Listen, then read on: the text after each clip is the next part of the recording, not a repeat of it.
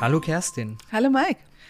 Ich erinnere mich noch, äh, als wäre es gestern, es war im Jahr 2020, ich glaube, äh, es war im März, äh, als wir mit einer Podcast-Reihe begannen mit dem Namen Dr. Med KI. Relativ spontan sind wir zusammengekommen von Seiten des KI-Campus und du an der an der Charité, um über das Thema KI in der Medizin zu sprechen. Ich erinnere mich noch, äh, wir durften alle nicht ins, in die Räumlichkeiten, in die Offices gehen und ich saß damals mit einem relativ einfachen äh, mit einem einfachen Mikro in der Besenkammer, hatte zum Teil den Teppich über den Kopf, äh, um den Hall meiner äh, Altbauwohnung äh, zu reduzieren. Äh, nun, drei Jahre später, sind wir in der vierten Staffel. Du hast ganz viele Gespräche mit ganz vielen Personen geführt. Wir kommen heute auch äh, zusammen in den Räumlichkeiten des KI-Campus, sitzen am professionellen Mikrofon und sprechen über ein sehr, sehr aktuelles Thema, vielleicht gleich dazu mehr, aber beginnen wir doch mal. Was war so deine einschlägigste oder tiefste oder emotionalste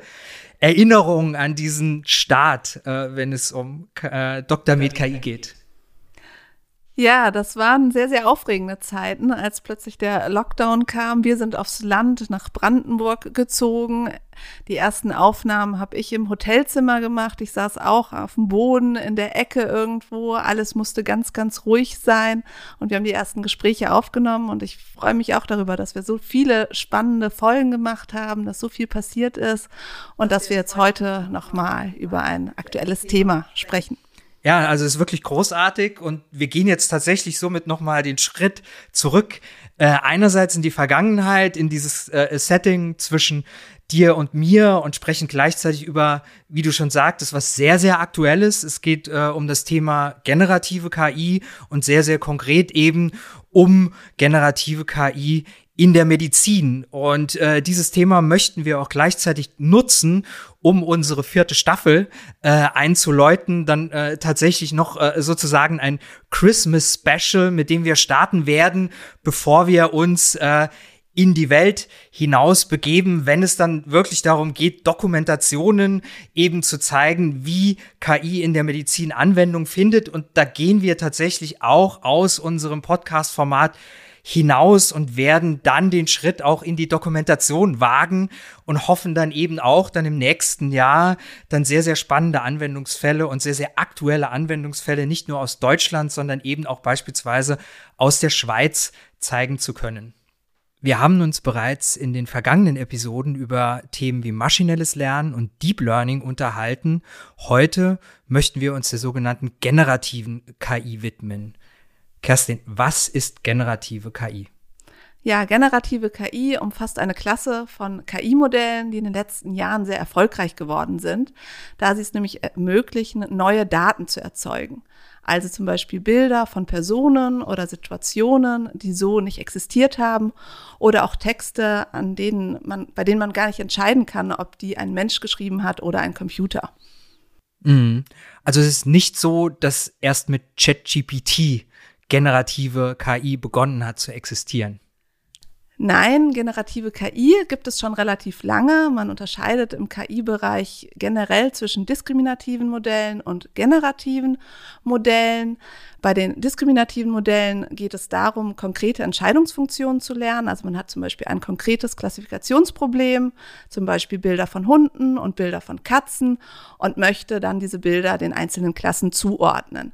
Und dafür trainiert man eben einen Algorithmus, der findet dann eine Trennebene und dann kann man eben neue Daten, also neue Bilder von Hunden und Katzen eben den einzelnen Klassen zuordnen.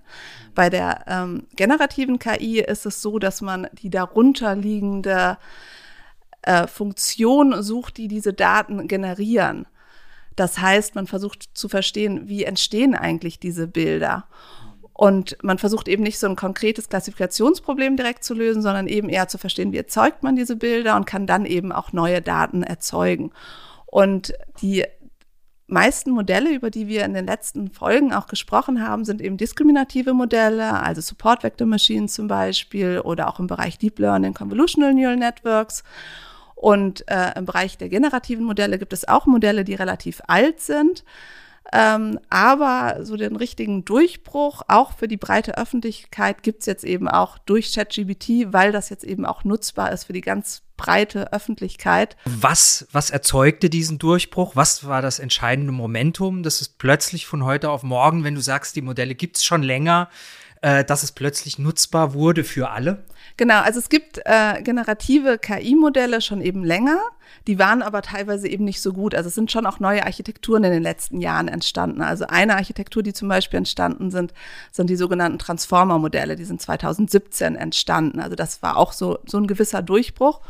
Und dann natürlich in Kombination mit ganz, ganz großen Datenmengen und ganz, ganz großer Brechenpower, die es eben ermöglicht, so ganz große, komplexe Modelle zu trainieren, die man zum Beispiel auch unter dem Begriff Large Language Models, LLMs, kennt. Jetzt hast du einen weiteren Begriff äh, auch genannt mit Large Language Models, was ja ein Beispiel auch äh, für ein generatives KI-Modell ist. Äh, genau, kannst du das noch mal ein Stück weit erklären, worum es sich äh, bei Large Language Models handelt? Genau, das sind äh, ganz komplexe Netzwerke, die auf riesigen Datenmengen, vor allen Dingen Textdaten trainiert werden. Also zum Beispiel auf ganz vielen Webseiten, aber auch Wikipedia-Texte werden äh, mitgenommen, um zu trainieren. Und mit diesen Modellen kann man ganz unterschiedliche Aufgaben lösen. Also man kann zum Beispiel Texte übersetzen, man kann Texte zusammenfassen, man kann ganz neue Texte erzeugen, man kann auch unterschiedliche Sprachstile erzeugen. Und was es jetzt so erfolgreich macht, ist eben zum Beispiel ChatGBT, was man selber zu Hause einfach ausprobieren kann. Man sagt zum Beispiel, schreibe einen Text über dieses oder jenes Thema und ChatGBT schreibt einen solchen Text. Dann kann man noch weitere ähm, ja, sagen, wie dieser Text, dass er vielleicht nochmal verkürzt werden soll oder dass der ein bisschen wissenschaftlicher klingen soll. Und dann macht ChatGBT weitere Vorschläge. Also mit, mit ChatGPT haben wir ein Beispiel für ein Large Language Model, was wiederum ein Beispiel ist für ein generatives KI-Modell. Gibt es weitere generative KI-Modelle, weitere Beispiele für, diese, für dieses Modell? Genau, es gibt ganz viele unterschiedliche Architekturen, die man verwendet. Also was es schon ein bisschen länger gibt, sind sogenannte Variational Autoencoder. Ähm, Autoencoder sind eigentlich aus dem unüberwachten Lernen. Das heißt, man hat keine direkten Labels anhand man, von denen man lernt. Also man hat zum Beispiel bestimmte ähm, Bilder. Man will dann eine latente Repräsentation lernen und aus dieser latenten Repräsentation rekonstruiert man das Ausgangsbild nochmal. Und diese latente Repräsentation ist dann etwas, was man nutzen kann, um auch neue Daten zu generieren. Das ist zum Beispiel ein äh, bekanntes Modell. Ein anderes sehr bekanntes Modell sind äh, sogenannte Generative Adversarial Networks, GANs. Ähm, die funktionieren so, da hat man zwei konkurrierende Netzwerke.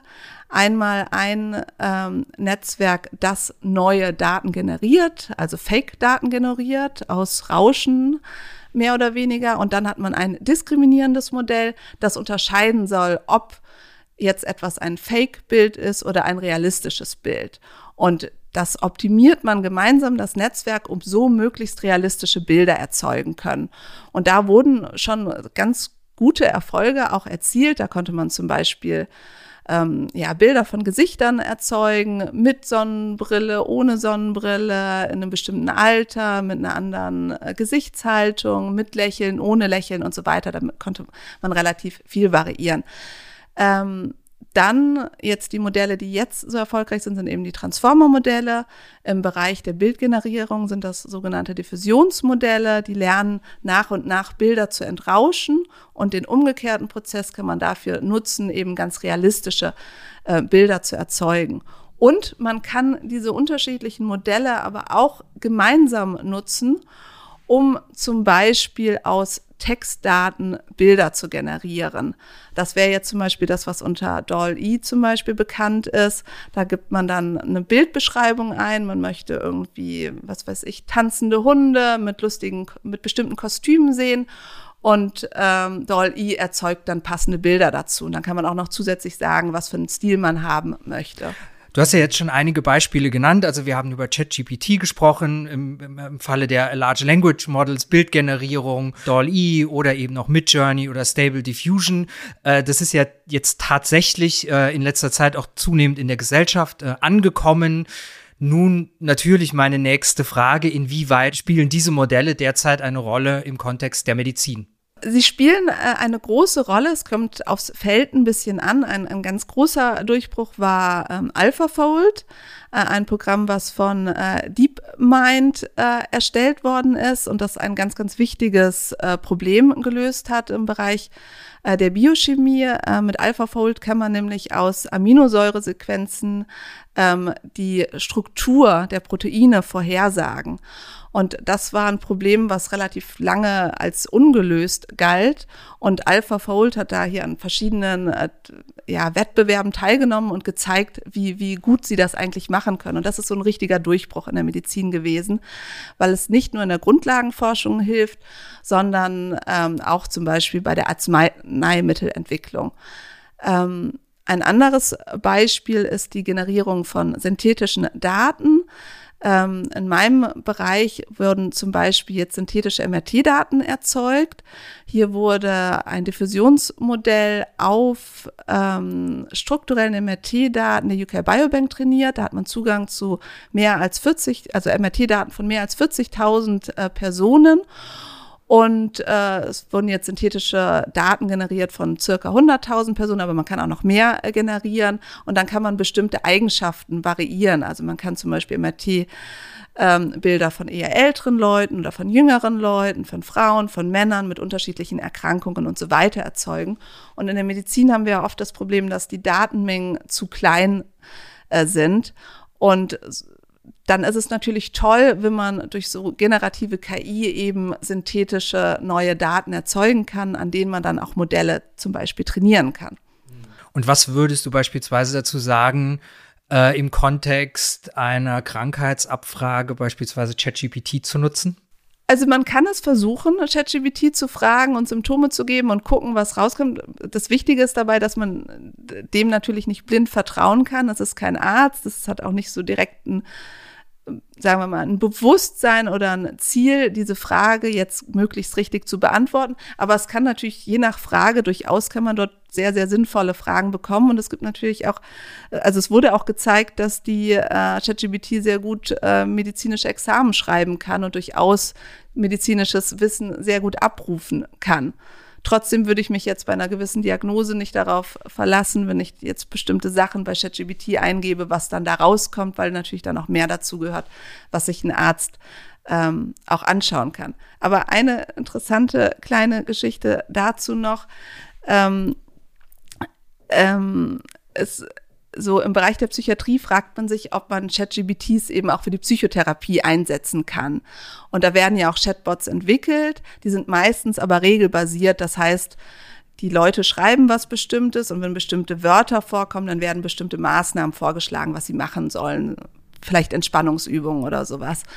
Ähm, und äh, ein Kollege hat letztens ein Beispiel gezeigt, wie er dann ChatGPT befragt hat, ähm, was er in einer bestimmten Situation machen soll, als er auf einer Klippe steht und er ist irgendwie ganz traurig und wie soll es eigentlich weitergehen. Und da hat man gesehen, dass ChatGPT natürlich nicht darauf trainiert ist, einem da einen wirklich guten Ratschlag zu geben. Also es kamen dann Ratschläge wie, ja, mutig, dass du da oben stehst und wenn du dich jetzt sicher in der Entscheidung fühlst, dann geh noch einen Schritt weiter und so weiter. Und das zeigt so ein bisschen das Problem. Aber man muss natürlich sagen, ChatGPT ist hier nicht dafür trainiert worden, Psychotherapie zu machen. Damit sprichst du ein sehr, sehr spannendes Thema an. Äh, ich denke da direkt an eine kritisierte Studie der University of äh, San Diego. Ein zentrales Outcome war beispielsweise, dass ChatGPT offensichtlich äh, im Hinblick auf einige Nutzende den Eindruck machte, dass es empathischere Rückmeldungen gäbe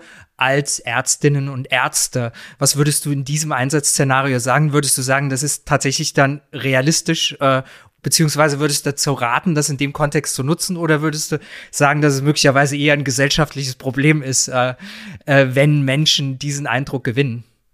Ja, also ich meine, natürlich da niemand jemanden dazu raten, dann diesen Schritt weiter über eine Klippe zu gehen. Natürlich, aber ja, äh, das ist ein wirklich schwieriges Problem. Das ist natürlich eine, eine ethische Herausforderung. Aber ich glaube schon, dass ChatGPTs schon auch Leuten helfen können, also schon bestimmte Ratschläge auch geben und auch empathisch irgendwie reagieren zu können. Es kommt immer auf den Kontext an. Und was würdest du jetzt sagen? Würdest du sagen, diesen, diesen, naja, man kann schon ein Stück weit sagen, diesen Siegeszug, den generative KI gerade in, im, im Jahr 2023 angetreten hat, dass es so weitergehen wird, auch in der Medizin, oder gibt es da tatsächlich noch zentrale Herausforderungen zu meistern? Und falls ja, welche wären die? Ja, es gibt sehr viele Herausforderungen. Ein Problem, was wir ja auch schon häufiger angesprochen haben, sind immer, ist immer die Menge der Daten, die zur Verfügung steht.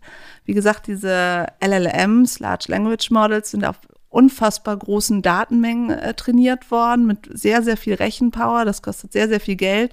Das können auch nur große äh, Technologiefirmen wie Google oder OpenAI leisten. Das können jetzt nicht einzelne Krankenhäuser leisten.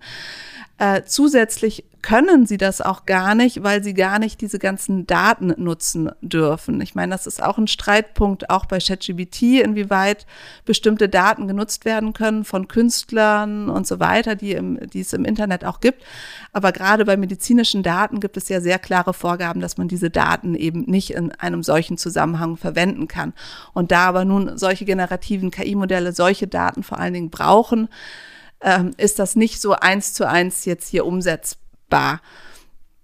Aber es gibt natürlich schon äh, Bestrebungen, größere Datenmengen auch zu sammeln und die auch in medizinischen Kontexten einzusetzen. Also es gibt ein weiteres Beispiel, das nennt sich äh, Biomed äh. Da wurde GBT auf verschiedenen biomedizinischen Fragestellungen trainiert, also auf medizinischen Texten und Arztbriefen, aber eben auch auf Bilddaten für unterschiedliche Fragestellungen. Und das ist natürlich was, womit man anfangen kann, dass man so nach und nach aufbaut. Also so ein bisschen würde ich schon sagen, dass man, also auf der einen Seite versucht man sehr spezielle, spezifische äh, Probleme zu lösen, wie zum Beispiel die Erkennung einer bestimmten Erkrankung anhand von bestimmten Bildern. Das wird als auch nicht einfach ersetzt werden, aber man versucht natürlich, das schon so ein bisschen genereller auch aufzuziehen. Ja, vielleicht noch mal eine sehr sehr konkrete Herausforderung möglicherweise im Kontext von großen Sprachmodellen Angenommen, ich frage ChatGPT zu einem spezifischen Krankheitsverlauf, beispielsweise einer Erkältung, und ich möchte anschließend wissen, woher der Algorithmus seine Daten nimmt, weil ich einfach prüfen möchte, wie verlässlich die Angaben sind. Kann ich das machen? Ist das nachvollziehbar?